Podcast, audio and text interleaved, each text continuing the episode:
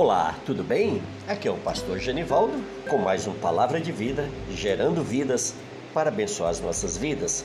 Seja muito bem-vindo a mais esse áudio. Eu fico muito feliz em poder compartilhar com você essa visão, essa revelação do Senhor para as nossas vidas. Amém?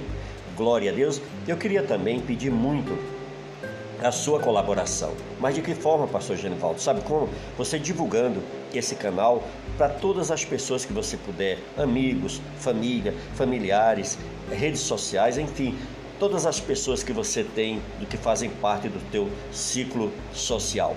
Tudo bem? Vai ser maravilhoso a gente poder alcançar muito mais vidas e para que outras vidas se venham conhecer a palavra de Deus, amém? E você pode ser um agente disso, você pode estar nos ajudando com esse projeto. Faça isso agora, vá também ao nosso canal lá no YouTube, amém? Se inscreva, depois que você se inscrever, toque no likezinho, toque também no sininho, marque todas e vamos também expandir esse outro canal também que o Senhor abriu para que o evangelho dele seja conhecido. Amém? Por isso, em nome de Jesus, esteja nos ajudando nesse projeto.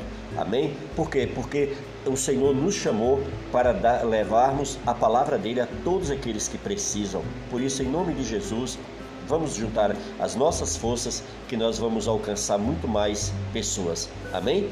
Bom, vamos à palavra do Senhor, que hoje está aqui no livro de 2 de Reis, capítulo de número 3, a partir do versículo 15. Diz assim: Ora, pois, trazei-me um tangedor Ué, o que, que é isso, pastor? Um tangedor? Sabe o que, que é? É nessa época era aquelas pessoas que, tocava, que tocavam instrumento musical. Hoje a gente tem na igreja baterista, tecladistas, guitarristas, né, violonistas, várias pessoas que tocam vários tipos de instrumentos. E nessa época chamava-se tangedor. Amém? E aí o Eliseu vai e diz: Ora, pois trazei-me um tangedor. Quando o tangedor tocava, veio o poder de Deus sobre Eliseu.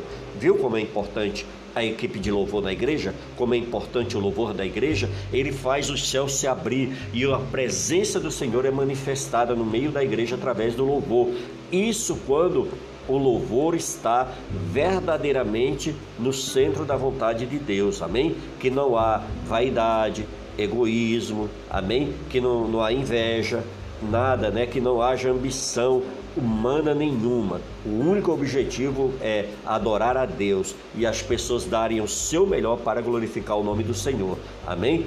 Tem muita gente, amados, às vezes que está desenvolvendo ministério de louvor na igreja, visando reconhecimento, visando uma lá na frente, né? Um, um, uma, um retorno financeiro no meio de tudo isso. Isso não pode ser jamais o objetivo de um levita na casa do Senhor. Amém? Por isso, em nome de Jesus, esses Levi, esse tangedor começou a tocar e o poder de Deus veio sobre a vida de Eliseu. Por quê? Porque esse tangedor, ele realmente estava adorando ao Senhor através dos seus instrumentos musicais. Amém? Aí veja bem, o versículo 16 diz: Este disse: Assim diz o Senhor: Fazei neste vale covas e covas, porque assim diz o Senhor: Não sentireis vento, nem vereis, nem vereis chuva Todavia, este vale se encherá de tanta água que beberei vós e o vosso gado e os vossos animais. Isto é, ainda pouco aos olhos do Senhor. De maneira que também entregará Moabe nas vossas mãos. Ferirei todas as cidades fortificadas e todas as cidades principais e todas as boas árvores cortareis e taparei todas as fontes de água, e danificareis com pedra todos os bons campos. Pela manhã, ao apresentar-se a oferta de manjares, eis que vinha as águas pelo meio do caminho de Edom, e a terra se encheu de água. Que coisa linda, amados! A água aqui é vida. Amém? Ninguém consegue sobreviver num ambiente que não tenha água. Amém? Por isso que a água era tão importante e o povo estava vivendo naquela região ali uma seca terrível. Amém? Amados, o Senhor usou Eliseu nesse tempo e quem reinava em Israel era Jorão. Você sabe quem Jorão era filho? Dos piores reis que Israel já tinha tido, que, que eram o rei Acabe e Jezabel. Veja bem da onde saiu Jorão. né? Como seus pais, ele entristeceu o Senhor, não como seus pais. Veja bem, então os pais dele entristeceu muito o coração de Deus, mas isso não aconteceu na vida de Jorão. A maldição não deu continuidade na vida de Jorão. Tá vendo como é importante, queridos? Viu que coisa linda, como é maravilhoso? Amados, a maldição foi quebrada quando nós entregamos a nossa vida para Cristo.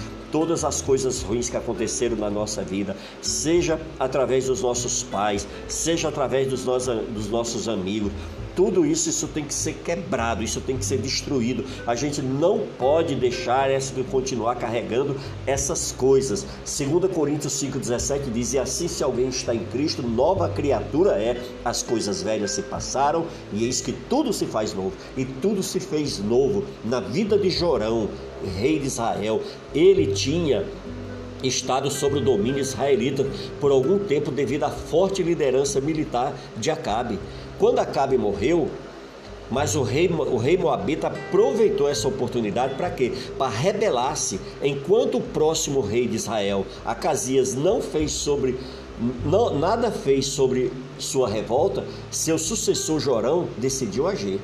Ele juntou forças com Josafá, rei de Judá, e o rei de Edom, e guerreou contra Moabe, e juntou, levaram os moabitas à rendição por possuírem as terras mais férteis, Israel e Judá era cobiçada constantemente por outras nações, e de olho nessas riquezas, os moabitas queriam tomar essas nações. Amados, a gente sabe muito bem como que é isso, principalmente nós, povo brasileiro, que temos terras férteis, que temos um país tão maravilhoso, com um clima tropical tão lindo, e a gente sabe que o mundo inteiro está de olho na nossa nação, está de olho, quer tomar aquilo que nos pertence. Por isso que do nosso governo, o presidente da República, junto com seus ministros, junto com todo o poder público tem que ficar muito alerta e nós temos que orar muito por esses homens para que eles não deem brecha, para que eles não abram espaço para que o nosso país venha a ser invadido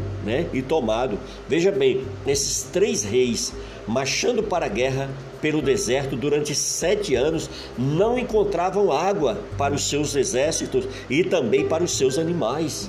E um desses reis, homem temente a Deus, diante dessa situação, ele sabia que sem a intervenção divina, mesmo com todo o poderio bélico e humano, não seria possível. Veja bem, para obter o um milagre, amado, é necessário a adoração. O que é que Eliseu fez? Ele resolve procurar um profeta para consultar ao Senhor. Eles mandam trazer Eliseu, que conhecia e ouvia a voz do Senhor, antes de buscar o Senhor. Eliseu fez uma exigência, veja em 2 de Reis 3,15. Agora, contudo, trazei-me um arpista, ou seja, um tangedor. E sucedeu que, enquanto o arpista tocava, veio a mão do Senhor sobre Eliseu. Antes de qualquer coisa, ele queria ao seu lado um levita, um instrumentista, um adorador, um servo do Deus Altíssimo aquele adorador que os olhos do Senhor encontra. Amém? Que o Senhor diz que Ele está sobre a terra a procurar os verdadeiros adoradores que adorem o Pai em espírito e em verdade. E Ele criou um ambiente de adoração agradável ao Senhor. Veja bem, eh, amados, eles estavam há dias no deserto, sem ver um pingo de água, dependendo de um milagre sobrenatural. Mas para o milagre acontecer, Antes viria o que? A adoração. Você está entendendo o que Deus está falando comigo e com você? Amém?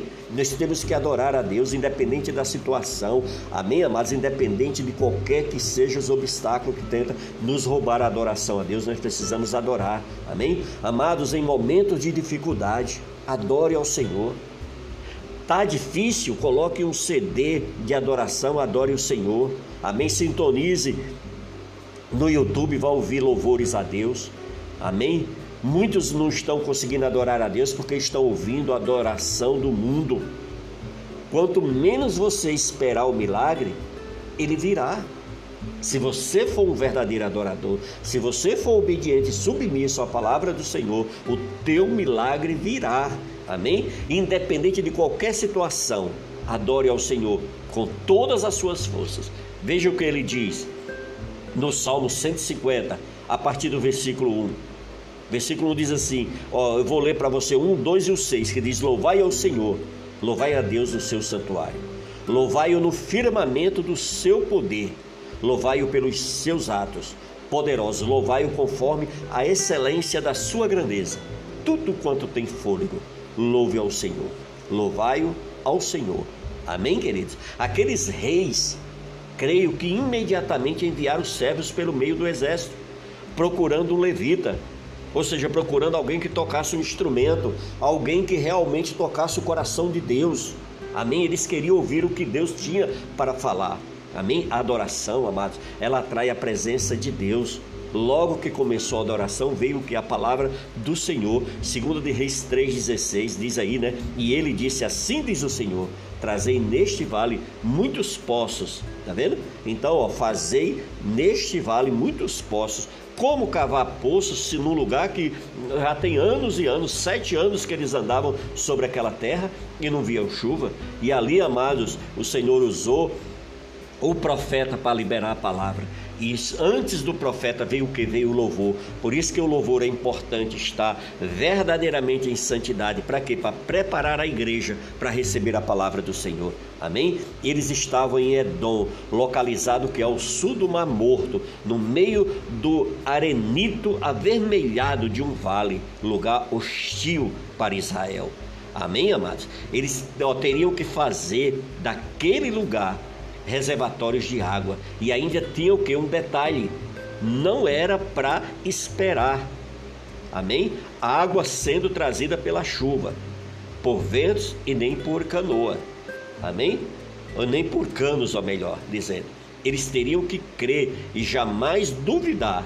Enquanto cavassem, eles não podiam ficar ansiosos, porque só Deus sabia como surgiria água naquele lugar. E 2 de Reis 3, 17, 3 né, versículo 17 diz: Porque assim diz o Senhor: Não vereis vento, nem vereis chuva, contudo, este vale se encherá de água, e bebereis, vós e os vossos servos e os vossos animais. Olha que coisa tremenda. Amados, eu fico imaginando o ar de desânimo daqueles homens cansados, fracos e ainda por cima tinha que se esforçar, fazer muita força para que no dia seguinte eles pudessem usufruir o milagre de Deus. Observe que o milagre só se concretiza no dia seguinte à escavação. Veja o versículo 20, ó. Sucedeu que pela manhã, a hora de se oferecer o sacrifício, eis que vinha águas pelo caminho de Edom, e a terra se encheu de água. Oh, amado, eu fico imaginando como aqueles homens devem ter dormido naquela noite, cansado, sujo e com muita sede, pois depois de muito trabalho, a fraqueza bate e a sede aumenta ainda mais e com muita sede, né? Aqueles homens foram dormir. Aqueles homens não viram a chuva, não sentiram nenhum vento. A noite parecia como as outras que se passaram silêncio total. Para obter o milagre, nós devemos ofertar. Na manhã seguinte, quando levantaram, ainda foram ofertar ao Senhor. Que coisa linda, né, amado? E hoje em dia a gente vê cristãos que para dar o dízimo, para ofertar na casa de Deus, é uma luta. Muito deles parece que estão né, lutando, carregando uma, uma grande máquina nas suas costas, né? Porque não consegue fazer isso com leveza, com alegria, com amor e com fé. Isto é um princípio que é honrado pelos judeus com muita fidelidade até os dias de hoje, amém? Você vê que por isso que o povo judeu é tão próspero, por quê? Porque eles, eles têm o, o dízimo e a oferta é algo sagrado no coração deles, amém? Então, queridos, a, os irmãos ali, né? Veja o momento que eles estavam oferecendo suas ofertas, com certeza, alguns começaram a ouvir o som das águas que vinham pelo caminho, né? Na direção deles, enchendo os poços cavados por eles. Esses irmãos, mesmo nessas adversidades, eles tinham consciência da importância das ofertas, que se eles não semeassem, não colheriam o milagre. Amados, para aqueles que buscam o milagre. Você precisa de um milagre? Então, em nome de Jesus, o primeiro passo, na hora da crise, da necessidade, adore ao Senhor. Segundo passo, você vai ter que cavar. Isso quer dizer que para o milagre acontecer, talvez você tenha que cavar, que trabalhar, que agir, mesmo quando você pensa que não vai conseguir. Cave, cave fundo, através da oração, através do jejum, através da leitura minuciosa da palavra de Deus, através do louvor, da adoração ao Senhor. Amém? Mesmo que você não veja nada de diferente acontecendo em sua volta, mesmo se não ouvir som de águas, cave e cave fundo, sem preguiça, sem poupar esforços, porque as águas vão chegar. Tem muitas pessoas que necessitam de um milagre, pessoas que podem pedem oração, mas não oram, não jejuam, não ler a Bíblia e só vai à igreja quando quer e no dia que está disposto. Amados, em nome de Jesus, você precisa rever os seus princípios, você precisa rever as suas decisões, você precisa rever as suas escolhas. Tem muitas pessoas que necessitam de um milagre. Tenho visto líderes de, de, de, de, de pessoas orando por multiplicação, mas sem querer se esforçar, não vai visitar, não telefona, e aqueles que sumiram e nem vai atrás dos que vieram. Venha tenha visto isso em muitas pessoas sonhando com prosperidade, mas sem querer semear. Tenho visto pessoas querendo até já trabalhando, mas não querem se preparar nem se consagrar para servir com excelência. Eu tenho visto pessoas exigindo altos salários sem querer estudar e se preparar. Qual é o milagre que você deseja do Senhor? Amém? Todos precisam entender qual é a boa, perfeita e vontade de Deus para a sua vida? Amado, eu lhe pergunto: qual o milagre que você está esperando? Não responda para mim, mas responda para o Senhor. Eu quero lhe dizer que Deus fará coisas tremendas na tua vida. Talvez você nem imagine de onde o milagre virá, mas ele virá. Portanto, prepare-se, comece a cavar, se, se esforce, trabalhe, não se entregue ao desânimo. Não se entregue ao fracasso. Levante, reaja, vá e conquiste os seus objetivos. Não desista, não pare de sonhar. Por último, oferte ao Senhor seus talentos, seu tempo faça com qualidade, faça com amor, com alegria. Amém? Dê sua melhor oferta ao Senhor. Não não vá nessa pilha das pessoas que você tem que ser avarento, porque se você der o seu dinheiro na igreja, o pastor vai gastar. Amados, a obra do Senhor precisa de dinheiro para caminhar nessa terra, e se nós fecharmos o nosso coração, ela estará estagnada. Por isso, observe que o povo, no momento que se levantaram, não havia nada em volta, mas quando ofertaram, eles foram surpreendidos pela enchente que invadiu aquela parte do deserto, enchendo enchente que eles nem sabiam de onde vinha. Muitas pessoas sonham com milagre na vida financeira, mas são incapazes de semear. Quanto mais o fundo o poço, maior o volume de água. Aprenda a ofertar com vontade e alegria. O amor, quanto maior sua fé, maior será o seu milagre. Entenda, Deus opera quando onde Ele quer, mesmo que você esteja vivendo no deserto, mesmo que olhando em volta a sua situação não, não pareça ter solução, Deus faz. Você está diante de Deus, que vivifica os mortos e chama as coisas que não são como se já fossem. Está, o que está morto, Ele vivifica. Amém?